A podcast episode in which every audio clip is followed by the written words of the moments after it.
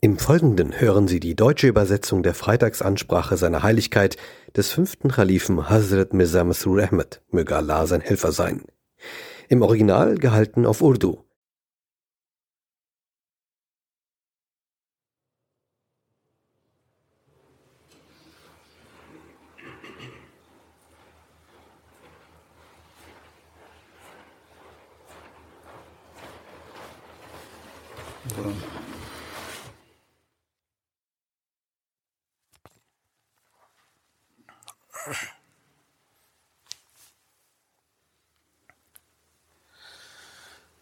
اللہ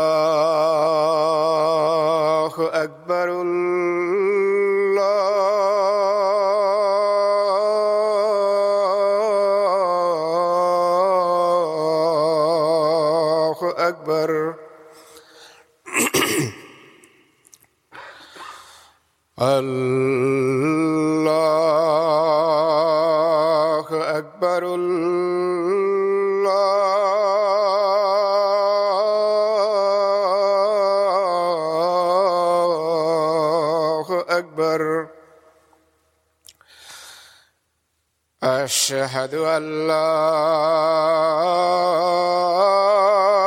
إله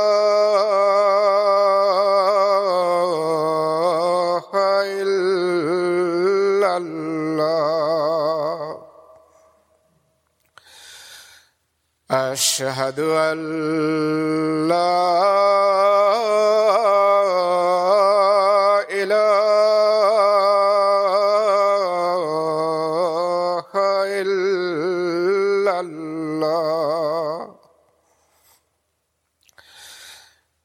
أشهد أن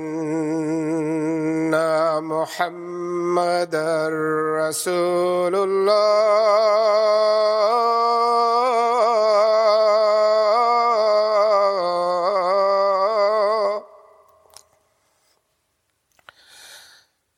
أشهد أن محمد رسول الله حي على الصلاة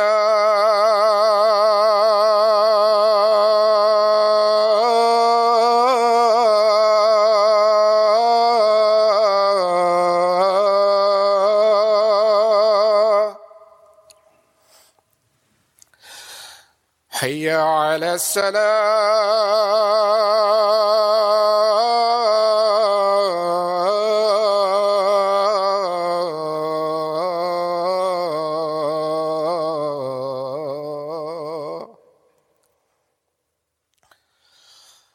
حي على الفلاح.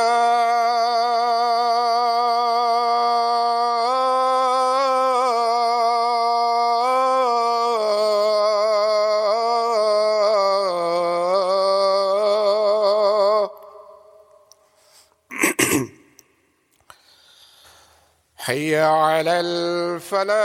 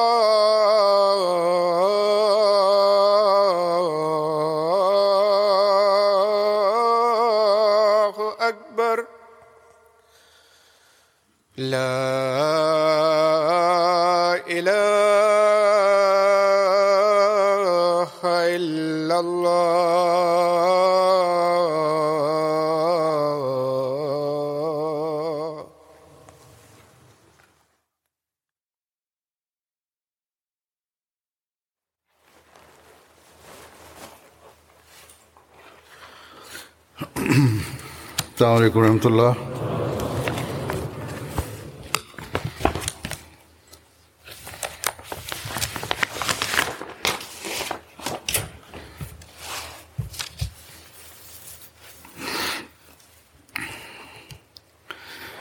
أشهد أن لا إله إلا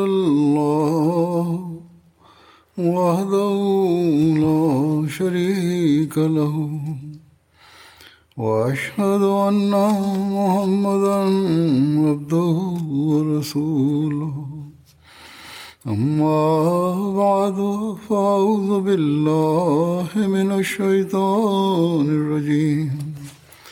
بسم الله الرحمن الرحيم. الحمد لله رب العالمين. الرحمن الرحيم. مالك يوم الدين. إياك نعبد وإياك نستعين. اهدنا الصراط المستقيم. صراط الذين أنعمت عليهم. غير المغضوب عليهم ولا الضالين.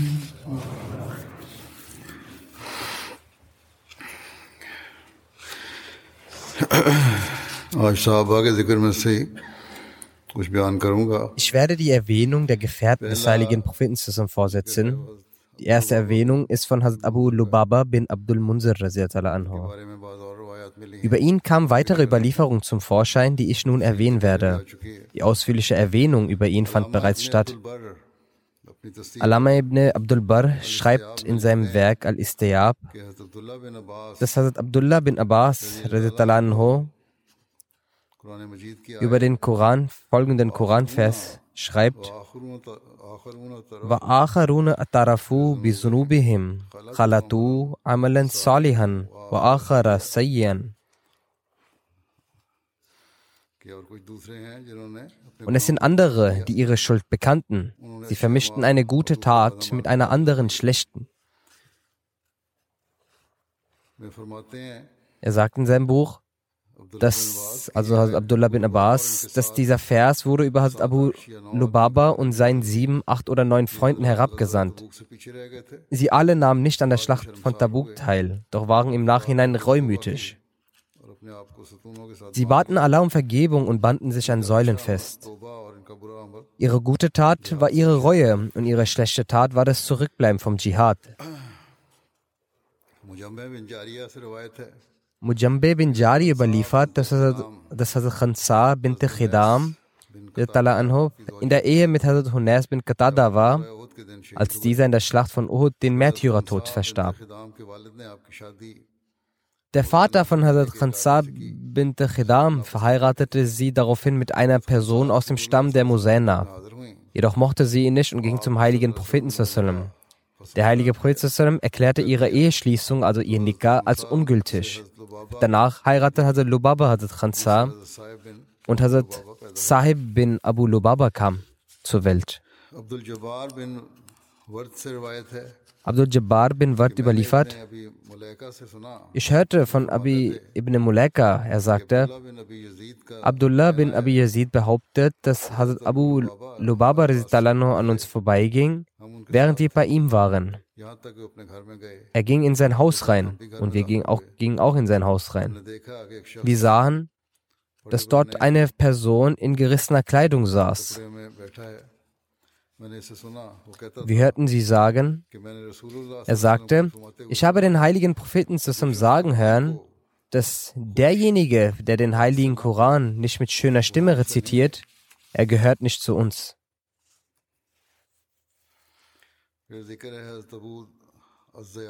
Dann ist die Erwähnung von Hazrat Abu Azzeah bin Sabit bin Norman. In einer Überlieferung heißt es, dass Hazrat Abu Zayyar gemeinsam mit dem heiligen Propheten in die Schlacht von Badr zog. Jedoch stieß er sich das Schienbein an der Kante eines Felsen, weshalb er zurückkehren musste. Dennoch legte der heilige Prophet einen Teil für ihn von der Beute zur Seite.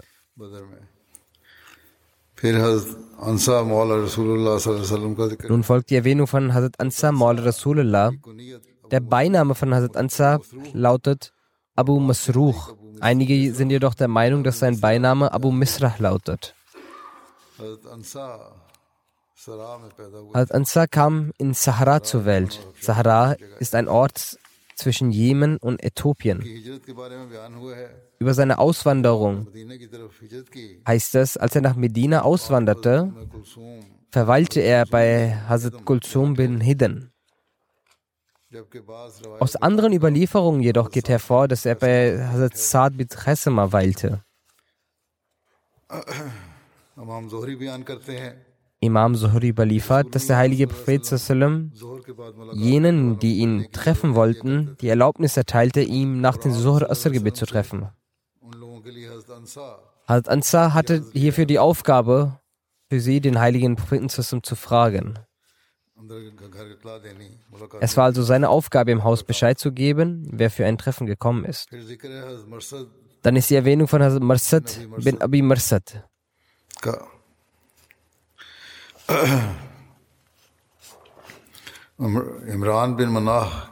Imran bin Manah überliefert, als Abu Marsad und sein Sohn Hazrat Marsad bin Abi Marsad nach Medina auswanderten, verwalten beide bei Kulsum bin Hidden.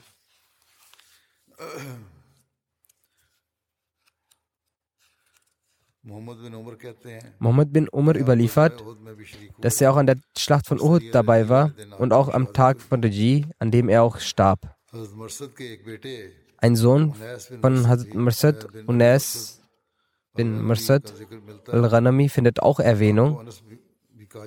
Er wird auch Anis genannt. Das Wort Anis findet sich jedoch am meisten auch sehr oft wieder. Er war während der Schlacht von Hunan und dem Sieg über Mekka mit dem heiligen Prinz zusammen dabei. Ibn Hajar hat den Märtyrertod von Hazrat Merced auf den Monat Safar im vierten Jahr nach der Hijra datiert. Dann ist die Erwähnung von Hazrat Abu Merced Ganas bin al-Hussein Ranami. Genau, der Name war Gnas und er war der Sohn von Hussein bin Yarbu. Über seinen Namen gibt es unterschiedliche Meinungen. Manche behaupten, sein Name sei Gnas bin Hussein.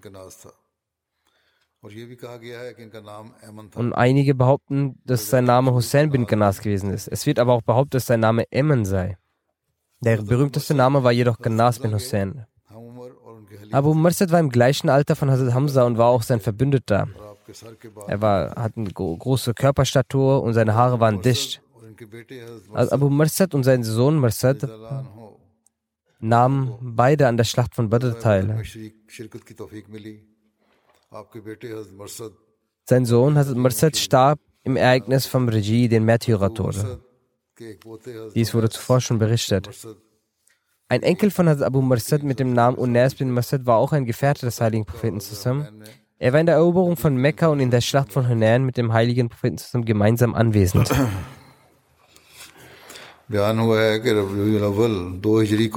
wird berichtet, dass der heilige Prophet zusammen im Monat Rabiul Awal im zweiten Jahr nach der Auswanderung 30 Gefährten mit schnellen Pferden ausgestattet unter der Führung seines Onkels, also Hamza Abdul Muttalib, im Osten von Medina im Gebiet Seful Bahr, die Ortschaft Is sandete.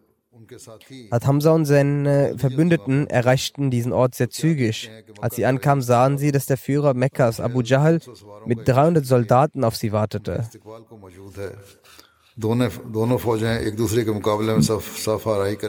Beide richteten ihre Reihen voreinander aus und die Auseinandersetzung der Kampf war kurz vor Beginn. Der Kampf war kurz vor Beginn, als der Führer dieses Ortes namens Mehdi bin Amr al-Johni der mit beiden Parteien ein gutes Verhältnis pflegte, dazwischen ging und somit schaffte er es, diesen Kampf zu verhindern. Diese Schlacht ist unter dem Namen Saria Hamza bin Abdul Muttalib berühmt. Auch Hazrat Abu Mursid war in dieser Schlacht dabei. Es wird berichtet, dass der Prophet zusammen die Flagge an Hazrat Hamza bin Abu Muttalib festgebunden hatte und danach trug Hazrat Hamza, Hazrat Abu Mursad in dieser Schlacht diese Flagge.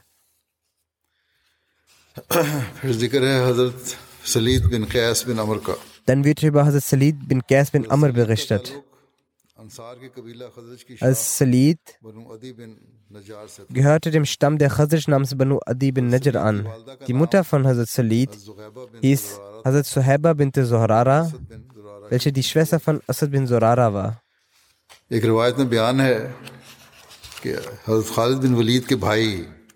einer Überlieferung heißt es, dass der Bruder von Hazrat Khalid bin Walid, dessen Name war Walid bin Walid, in der Schlacht von Badr von Hazrat Salid bin Qais gefangen genommen wurde. Während der Eroberung von Mekka hatte Hazrat Salid bin Qais die Fahne des Stammes der Ansar namens Banu Masin. Auch während der Schlacht von Henan hatte das Salidri Talanho die Flagge der Banu Masin. Im 13. Jahr nach der Auswanderung, manche sind aber auch der Meinung, dass es Anfang des 14. Jahres nach der Auswanderung war, kam es während der Amtszeit von Hazrat Umar zu einer Schlacht namens Jizr, welche zwischen den Muslimen und den Persern im heutigen Irak ausgetragen wurde.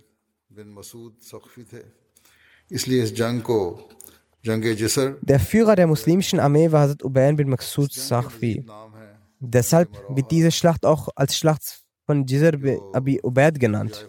Sie hat auch viele weitere Namen, wie Maroha, welcher ein Ort ist, der am westlichen Rand des Flusses Euphrat liegt. Oder die Schlacht von Kusfun Natif, welcher auch ein Ort am östlichen Rand des Flusses Euphrat in der Nähe der Stadt Kufa liegt.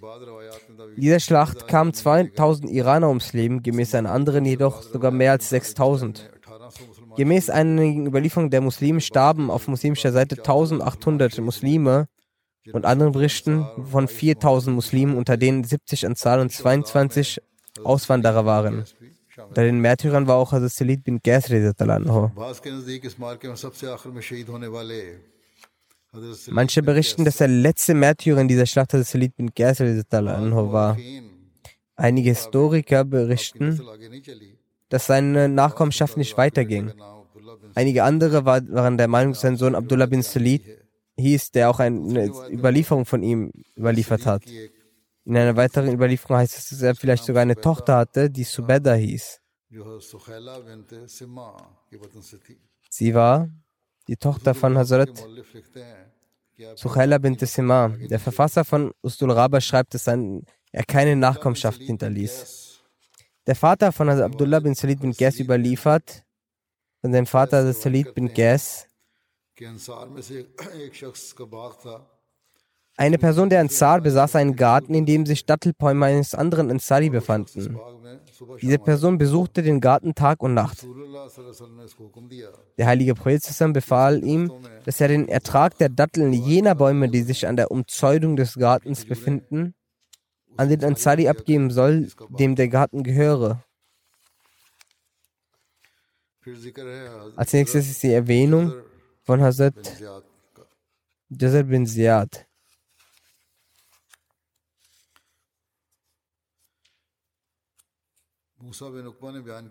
Musa bin Uqba berichtet, dass die Menschen denken, dass Abu Yasir Bakhtri getötet hat.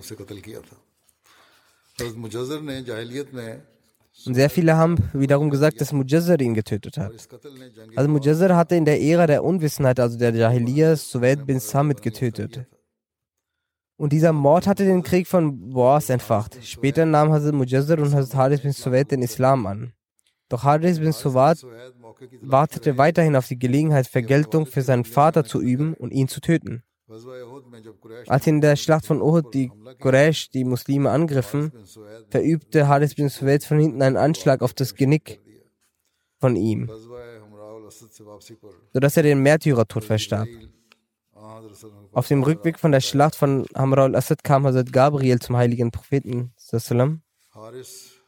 Haris बिन सुहैद ने मुजद्दर बिन ज़ियाद को धोखे से कत्ल कर दिया और आ हजरत und informierte ihn darüber, बिन सुहैद को मुजद्दर dass Haris bin Suwaid hat Mujazzar bin Zaid heimtückisch getötet und ihm wurde der Befehl gegeben, dass er nun Haris bin Suwaid als Vergeltungsmaßnahme für Mujazzar tötet. Der heilige Prophet sallam begab sich dorthin an einem Tag, an dem es in Kuba sehr heiß war. Gemäß den Anweisungen des heiligen Propheten sallam tötete er ihn dann. Das ist eine Überlieferung aus dem Buch Tibqat al-Kubra.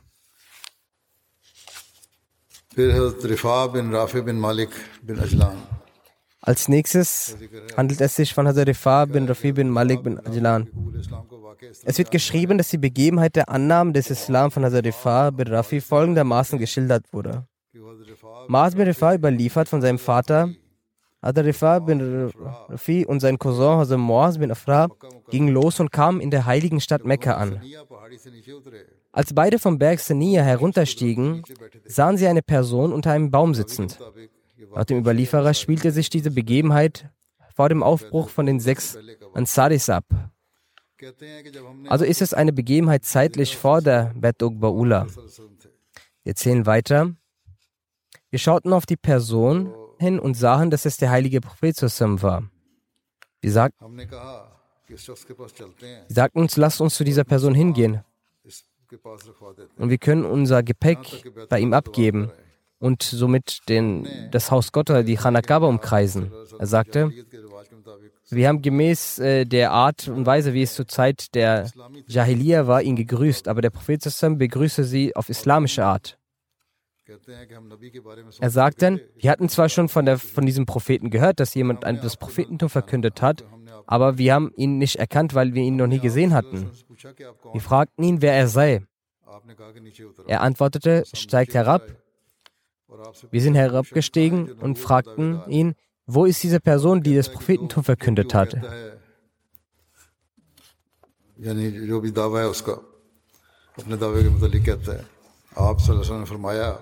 Und sie fragten ihn noch, was er über sein Prophetentum sagt. Der Prophet antwortete, ich bin dieser Prophet. Dann sagte Zähnlich, fragte ihn, erzähle mir etwas über den Islam. Der Prophet erzählte ihm über das Islam und sagte ihm, wer hat den Himmel, die Erde und die Berge erschaffen? Die Person antwortete, Allah hat das getan. Der Prophet hat gesagt, wer hat dich erschaffen? Die Erzählenden antworteten, Allah hat uns erschaffen. Der Prophet fragte, wer hat diese Götzen erschaffen, die ihr anbetet? Wir antworten, wir selbst haben sie erschaffen. Der Prophet sagte,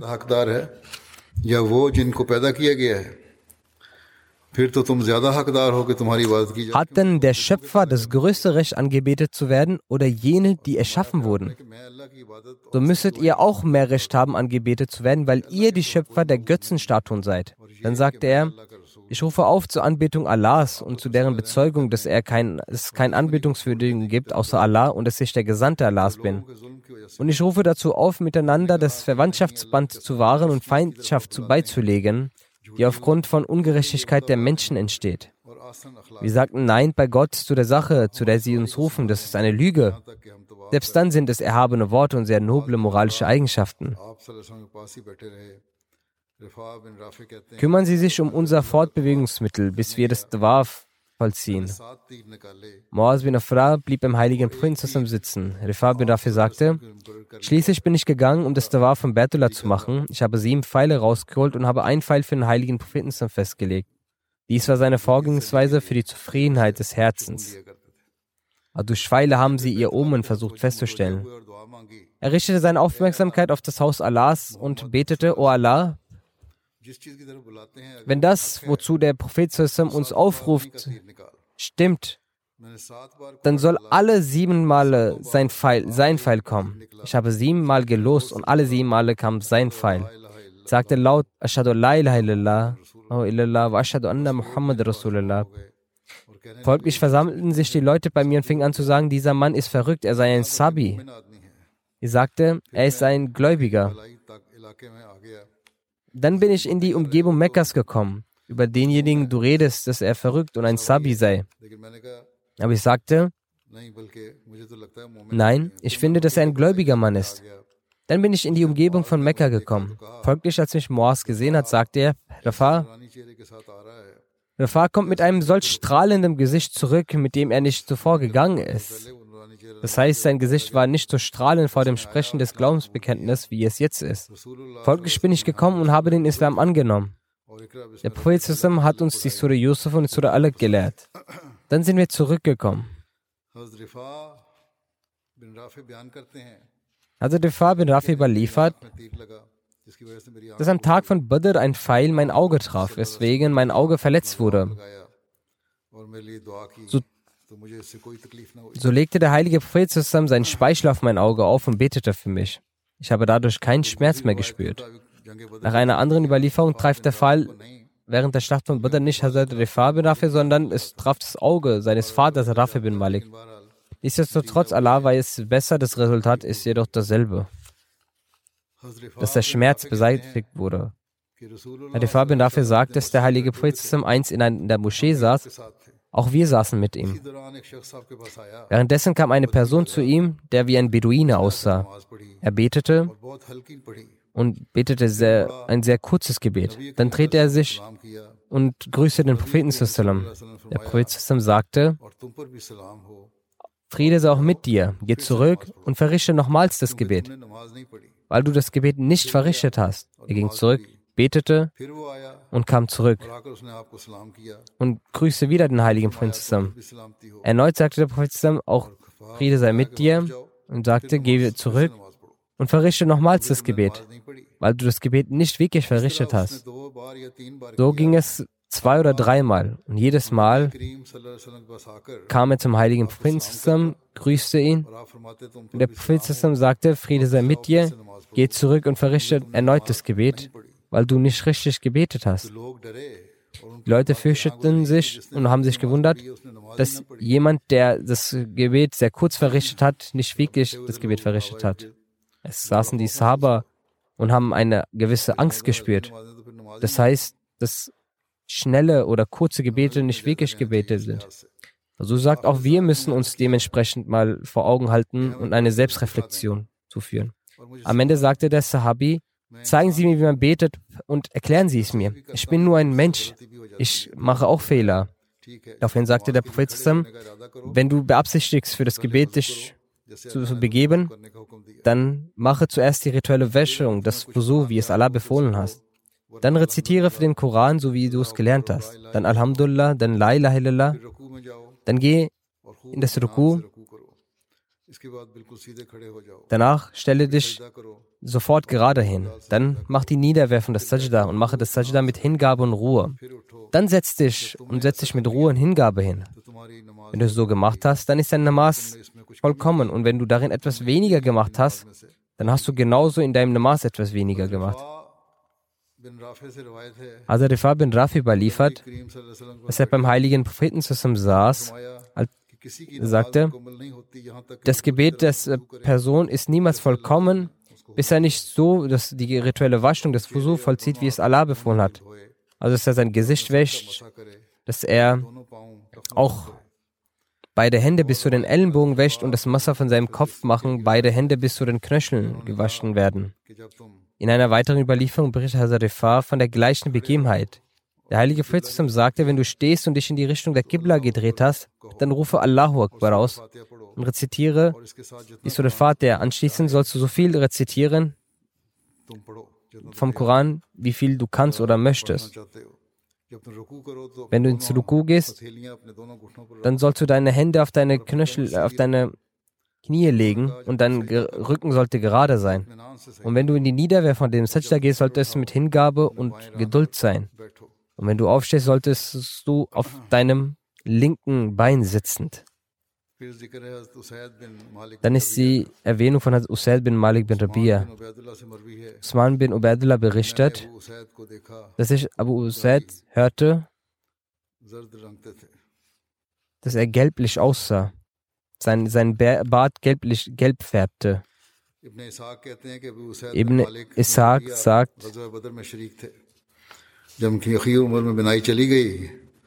er sagt, dass Abu Usaid bin Malik bin Rabi an der Schlacht von Badr teilgenommen hat. In seinen späteren Jahren verlor er sein Augenlicht, aber er pflegte zu sagen, wenn ich heute am Ort von Badr stehen würde und mein Augenlicht noch hätte, dann würde ich euch das Tal zeigen, woher die Engel kamen. Ich werde darin nicht den geringsten Zweifel und die geringste Unsicherheit haben. Abu Sa'id bin Malik überliefert, wir saßen in der Gesellschaft des heiligen Propheten, als eine Person des Stammes Banu Salma zu ihm kam und fragte, O Prophet Allahs, nachdem meine Eltern verstorben sind, muss ich dennoch ein gutes Verhältnis zu ihnen hegen. Der Prophet sagt, ja, bete für sie und bitte für sie um Vergebung. Versuche ihre Versprechen nach ihnen zu erfüllen und die guten Beziehungen zu den Verwandten der beiden Elternteile sollst du pflegen und sie verbunden halten. Auch ihre Freunde sollst du noch respektieren. Auf diese Weide werden auch deine Eltern weiterhin belohnt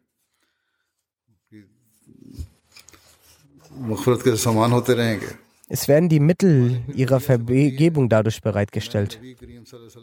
Malik bin Rabir überliefert, dass ich den heiligen Propheten zum Sagen hörte, O mein Herr, vergib jenen, die ihre Köpfe scheren.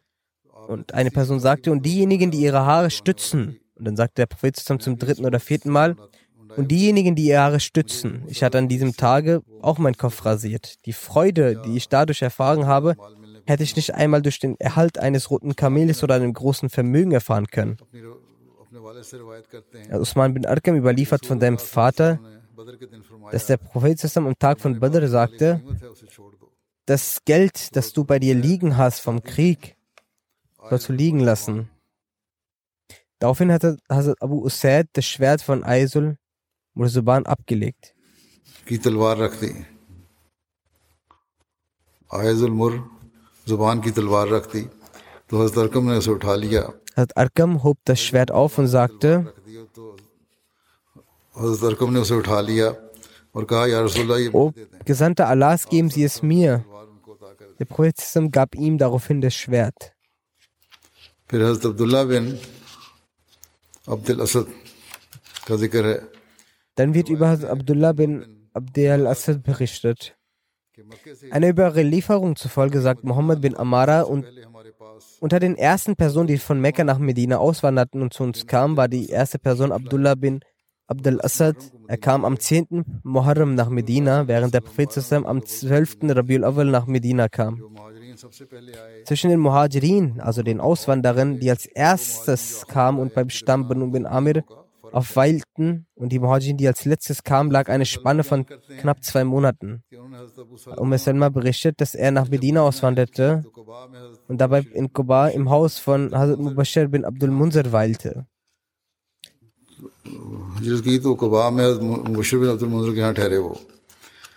Der heilige Prophet etablierte das Mu'akhbat, also das Brüderschaftsabkommen zwischen Hazrat Salma bin al-Assad und Saad bin Khesma.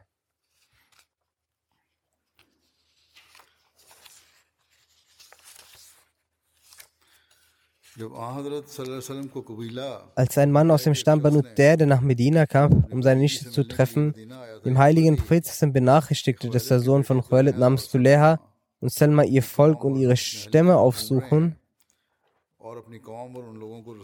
und ihr Volk und die Menschen gegen den Propheten zusammen aufhetzen und in Richtung eines Kriegs.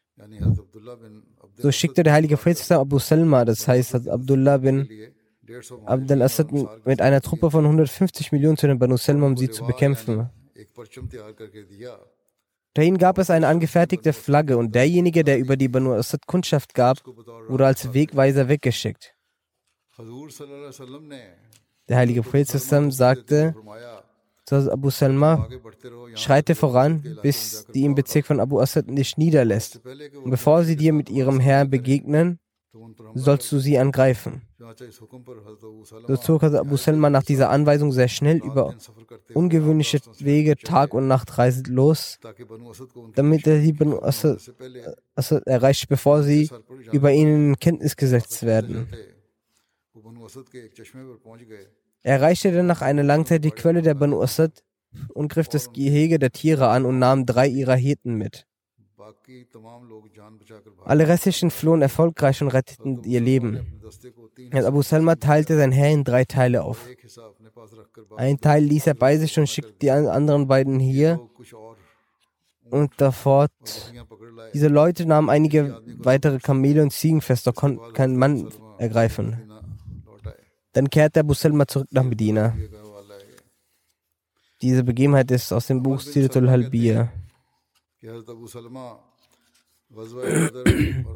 Amr bin Salma sagt, dass Hazrat Abu Salma in der Schlacht von Badr und Uhud teilnahm und, Hazrat, und dass Abu Usama Yashimi ihn verwundete.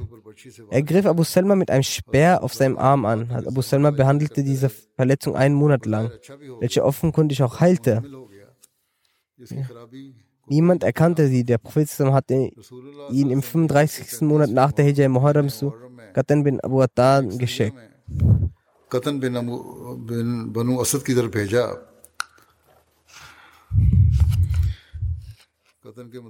Über Katan heißt es, dass ein Gebirge zwischen Najd und Khaybar ist, wovon nördlich gelegen die Banu Asad bin Khazima lebten. Wie dem auch sei, kehrten sie nach mehr als zehn Nächten von außerhalb Medina zurück. रहे तो उनका जख्म खराब हो गया Seine Verletzung hatte sich verschlimmert und er krank, erkrankte sich. दिल आखिर Er verstarb am dritten Jamadi Akhir. Abu खिलाबा से मरवी है कि नबी करीम सल्लल्लाहु अलैहि वसल्लम Von Abu Kilaba wird überliefert, dass der heilige Prophet sallam hat Abu Salma bin Ab Asad besuchte. Seinem Besuch stieg seine Seele sodann zum Herrn. Ravi कहते हैं कि Die Überlieferung sagt, dass hierauf die anwesenden Frauen etwa sagten. Prophet sagte, wartet. Wünscht euch für euer Leben nichts außer das Gute, weil die Engel beim Leichnam, des also bei den Angehörigen des Verstorbenen kommen und bezüglich ihrer Gebetes Amin beten. Betet also nichts außer das Gute für euch. Das heißt, das Wehklagen und das Geweine, das unter uns auch als Unruhestifter bekannt ist, sollte es nicht sein. Dann sagte er, O Allah, weite für sie ihr Grab und erleuchte es für sie, erhöhe ihr Licht und vergib ihre Sünden. O Allah, erhöre ihren Rang unter den Rechtgeleiteten. Und werdet du zu ihrem Stellvertreter unter ihren Zurückgebliebenen, vergib uns und ihnen. O Herr der Welten, wenn die Seele fortgeht, dann folgen ihr die Blicke. Siehst du nicht ihre offenen Augen? Dann ist die Erwähnung von Had äh, Khalad bin Rafi al-Duraki, er war ein Ansari. Al-Khalad stammte vom Ansar Stamm Khazraj, Ajlan. Seine Mutter hieß Umme Malik binte Ubay bin Malik. Der Sohn von Khalas hieß Yahya, welcher der Sohn von Umme Rafi binte Usman bin Khalda war. All seine Kinder sind früh verstorben. So wie über das Verrichten des Gebetes schon eine Überlieferung erwähnt wurde. Also, dass man noch einmal beten wollte, sagt der Heilige Prophet dies zwei oder dreimal zu einer Person. In Sayyid Bukhari ist eine Überlieferung, dass von Abu Huraira überliefert wurde, dass der Heilige Prophet in die Moschee kam. Kam dann eine Person und begann zu beten. Dann grüßte er den Heiligen Propheten zusammen.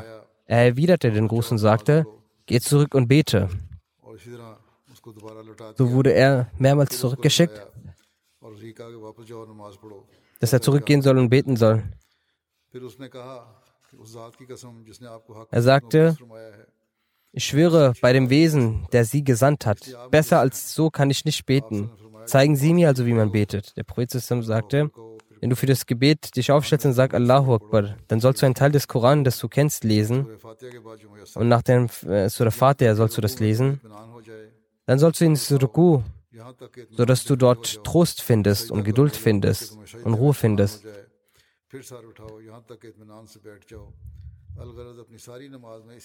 Du mach es in deinem ganzen Gebet, dass du mit Ruhe aufrecht stehst. Dann verneige dich, bis du in der Niederwerfung Ruhe spürst. Dann erhebe den Kopf, bis du in Ruhe dich hinsetzt. So mache es in deinem ganzen Gebet. Alama ibn Hajar Askalani sagt, die Person, mit der diese Begebenheit geschehen ist, so war es Hazrat Khalad bin Rafi. Dann wurde Hazrat Abad bin Bishr erwähnt. Bei der Schlacht von Khandak ist Hazrat Abad bin Bishr die Möglichkeit erhalten, viel zu dienen. So sagt Hazrat Umm Salma, ich war während der Grabenschlacht mit dem heiligen Propheten und war überall mit ihm. Er selbst war auch für die Verwaltung der Grab. Es war sehr, sehr kalt und ich schaute auf ihn, dass er aufstand. Und so wie Allah wollte, betete er in seinem Zelt. Dann kam er raus und schaute etwas herum. Dann hörte ich ihn zum sagen, das sind die Reittiere der Ungläubigen, der Gegner, die hier um diesen Graben sich befinden. Er sagte, O Abad bin Bishr, Al-Abbad sagte, ist noch jemand mit dir? Er antwortete, ja, ich bin mit einigen Freunden von mir. Wir sind außerhalb von ihrem Zelt. Er sagte ihm, geh mit deinen Freunden um den Graben herum. Es ging hier darum, dass jemand die Reiter von den Reitern der Ungläubigen im Auge behalten soll. Sie drehen ihre Runden bei euch und sie wünschen euch im Moment der Unachtsamkeit plötzlich anzugreifen. Dann betet der heilige Prophet, O Allah, bewahre uns vor ihrem Übel und hilf uns gegen sie. Und lass sie und lass sie verlieren. Außer dir gibt es keinen, der sie zur Niederlage ziehen kann. Dann ging Abad mit seinen Gefährten los und sah, dass Abu Sufyan mit einigen der ungläubigen Reitern unterwegs war. Und er ging in den engen Stellen des Grabens umher. Die Muslime, die dort saßen, waren schon informiert. Und die am Rande stand, sie warfen Steine und Pfeile auf sie, auf die Muslime, also die Muslime. Dann haben auch wir zu ihnen gesellt. Und auch wir haben diese mit Pfeilen beworfen, bis wir die Ungläubigen mit unseren Pfeilen dazu gedrängt haben, ihren Platz zu verlassen. Und sie gingen zu ihrem Platz zurück. Ich ging zum Propheten und sah ihn im Zustand des Gebetes. Dann erzählte ich von dieser Begebenheit. Also Umm Salma berichtet, dass der Prophet dann schlafen ging, bis ich seinen Atem hörte.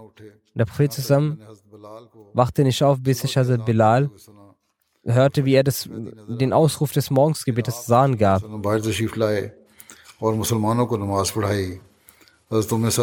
Und man konnte das Weiße vom Fajr sehen. Dann kam der Prophet nach draußen und leitete den Gläubigen das Gebet.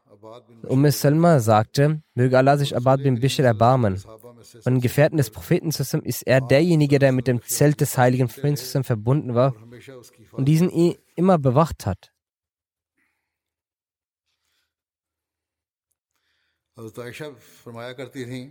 Aisha berichtet,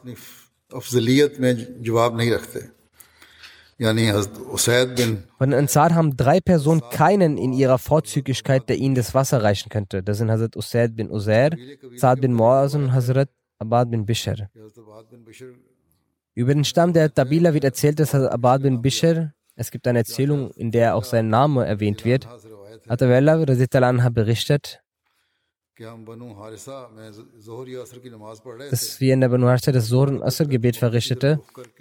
Zwei Rakat haben wir in Richtung Betul Maqsad verrichtet, als auf einmal eine Person kam und sagte, dass die Gebetsrichtung zur Masjid Haram verlegt wurde. Sie erzählt, dass wir daraufhin unseren Platz änderten. Nun standen die Männer dort, wo die Frauen zuvor standen, und die Frauen dort, wo die Männer zuvor standen.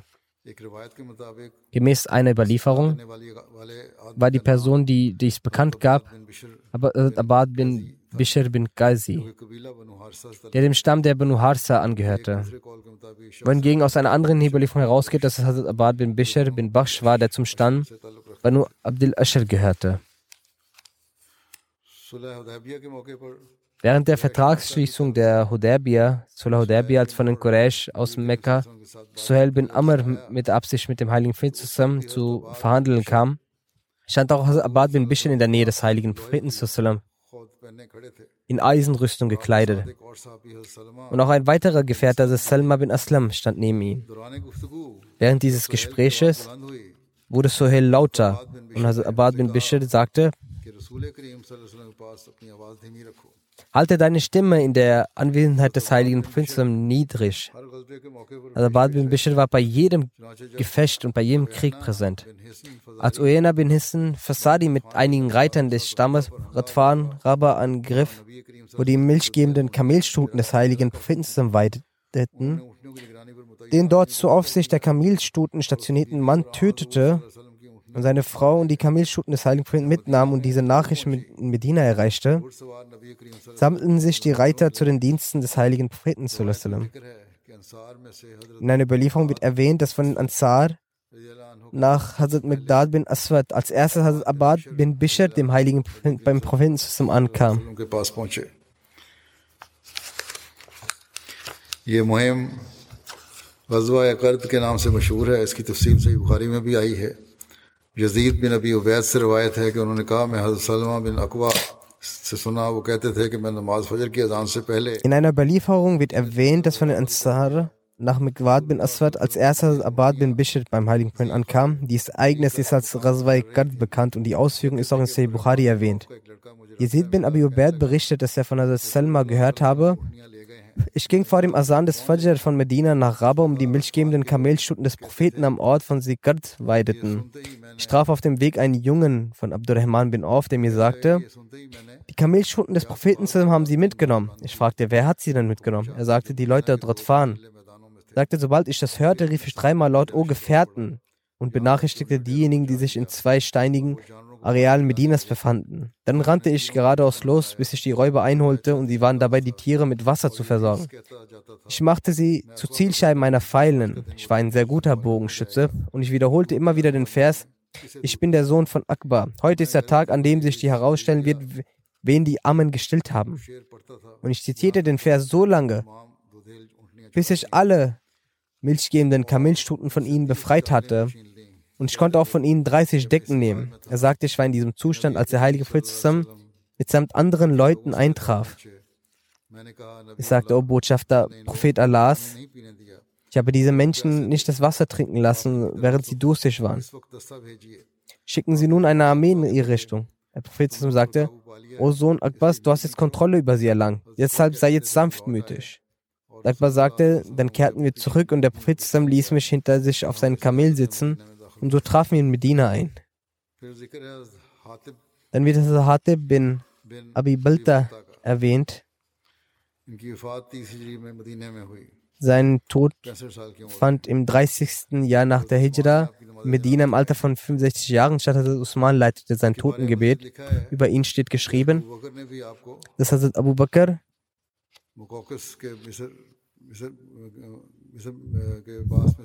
der Abu Bakr ihn auch zu Makukus nach Ägypten sandte und ihn mit einem Vertrag beauftragte, der bis zum Angriff auf Ägypten von Hazrat Amr bin As zwischen beiden Parteien aufrechterhalten blieb. Al-Hati war ein wunderschöner Mann gewesen. Er hatte einen leichten Bart, sein Nacken war nach vorne gebeugt, er war von leichtem Gewicht und besaß dicke Finger. Es wird von Jakub bin Utbah berichtet, dass Hatim bin Balta am Tag seines Todes 4000 Dinar und Dirham hinterließ. Er war ein Handelsmann von Getreide und ähnlichem und hinterließ sein Erbe in Medina. Also Jabir berichtet, dass einmal der Diener von Hazrat Hatib mit einer Beschwerde gegen ihn zum heiligen Propheten zusammenkam. Der Diener sagte, O Prophet Allahs, Hatib wird sicherlich in die Hölle eingehen. Daraufhin sagte der Prophet zusammen, Du hast eine Lüge gesprochen. Er wird dort sicherlich eingehen, weil er an der Schlacht von Badr und der Versöhnung von Hudaybiyah teilgenommen hat. Al-Sayyid bin Musayyib oder Musayyib sagte, dass Hazrat Umar an äh, Hatib bin Balta vorbeikam. Er verkaufte Rosinen auf dem Markt. Hazrat Umar sagte, entweder erhöhen Sie den Preis oder verlassen Sie unseren Markt. Weiterhin ist geschrieben, Imam Shafi berichtet, dass Qasim bin Mohammed sagte, Umar kam zum Bazar des Eid-Geländes bei Hatib vorbei. Vor ihm waren zwei Körbe gefüllt mit Rosinen. Hat Umar sagte zu ihm, fragte nach dem Preis. Er sagte, ich gebe zwei Handvoll für ein Dirham. Umar sagte zu ihm, mir wurde über eine Händlerkarawane aus Daif gesagt, dass sie auf deinen Preis vertrauen. Entweder du erhöhst deinen Preis oder gehst nach Hause und verkaufst von dort aus, wie du selbst möchtest. Als also Umar nach Hause kam und sich erkundigte nach dem Preis und er bot zwei Handvoll für einen Dirham. Dieser Preis war niedriger als der übliche Marktpreis. Daraufhin gab er den Befehl, den Handel von zu Hause aus zu betreiben, aber auf dem Bazar könne er nicht zu seinem niedrigen Preis handeln, weil dadurch der Kurs des Bazars gestört wird und Menschen dem Bazar gegenüber misstrauisch werden. Al-Muslim schreibt darüber, die Rechtsgelehrten haben viel darüber diskutiert. Einige folgenden Überlieferungen, denen zufolge Hazrat Umar seine Aussage revidierte. Im Normalfall bewerten die Rechtsgelehrten die Anweisung von Homer als würdig, ihr zu folgen. Sie schreiben, es ist die Pflicht einer islamischen Regierung, dass sie einen Kurs festlegt, da sonst in der Bevölkerung Misstrauen und Feindschaft entstehen kann. Aber es ist darauf zu achten, dass hier von solcher Ware die Rede ist, die auf dem Marktplatz gebracht wird. کیونکہ بھاؤ خراب ہوتا اور لوگوں کو بازار والوں پر بزنی پیدا ہوتی ہے۔ لکھتے ہیں کہ فقہا نے اس پر بڑی بحثیں کی ہیں۔ بعض نے ایسی روایات بھی نقل کی ہیں کہ بعد میں حضرت عمر نے اپنے اس خیال سے رجوع کر لیا تھا۔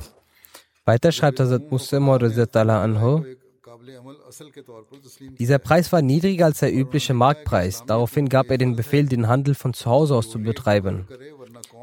Aber auf dem Bazar könne er so nicht auf so einen niedrigen Preis handeln, weil dadurch der Kurs des Bazars gestört wird und den Menschen dem Bazar gegenüber misstrauisch werden können.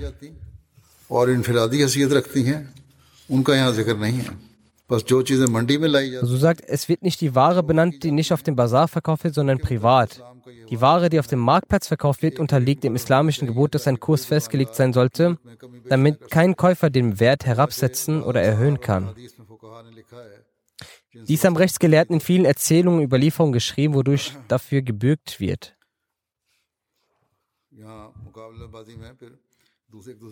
Also es soll einen Kurs geben, da man einander im Wettbewerb Schaden zufügen kann.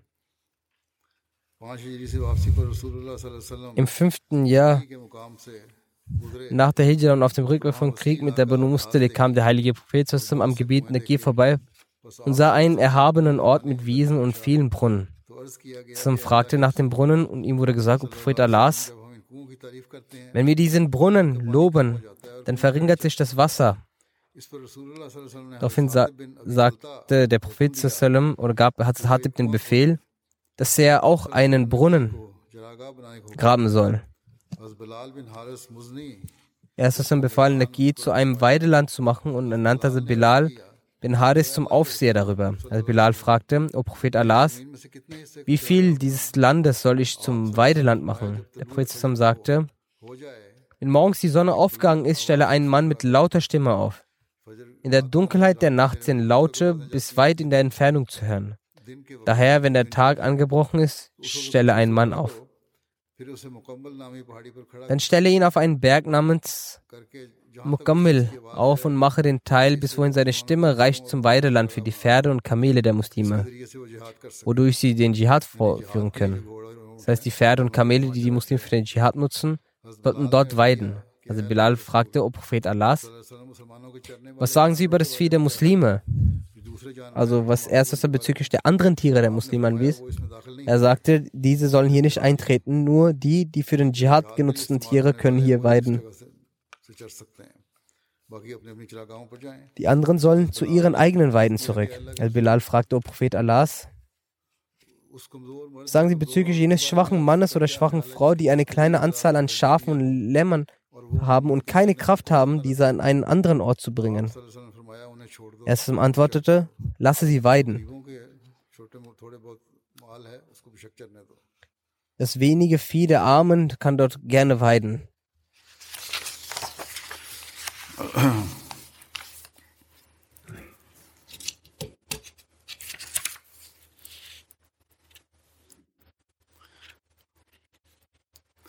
ये जो एक रवायत आई है पहले भी बयान हो चुकी है कि एक अंसारी था और Eine Überlieferung, die ich auch schon bereits erwähnt habe, dass es einmal ein, ein Ansari gab, जिससे लोगों को der sich mit Hazrat Zubair über jenen Fluss von Harash stritt, durch den die Datteln bewässert wurden.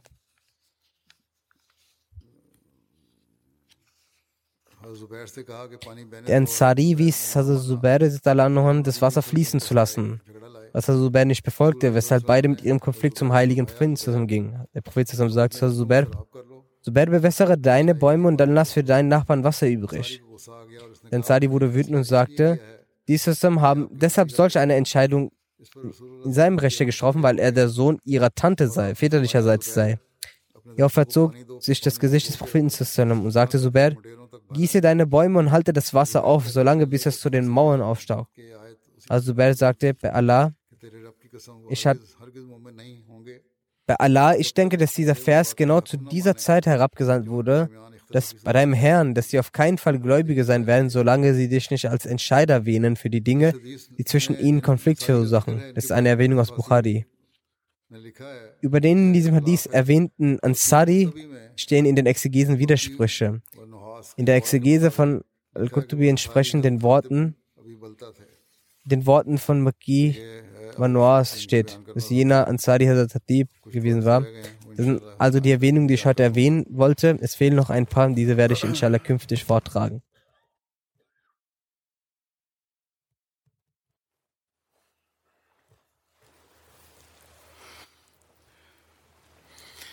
الحمد لله الحمد لله نحمده ونستعينه ونستغفره ونؤمن به ونتوكل عليه. ونعوذ بالله من شرور ونعوذ بالله من شرور أنفسنا ومن سيئات أعمالنا. من يهده الله فلا مضل له ومن يضلل فلا هادي له. ونشهد أن لا إله إلا الله. ونشهد أن محمدا عبده ورسوله. عباد الله رحمكم الله.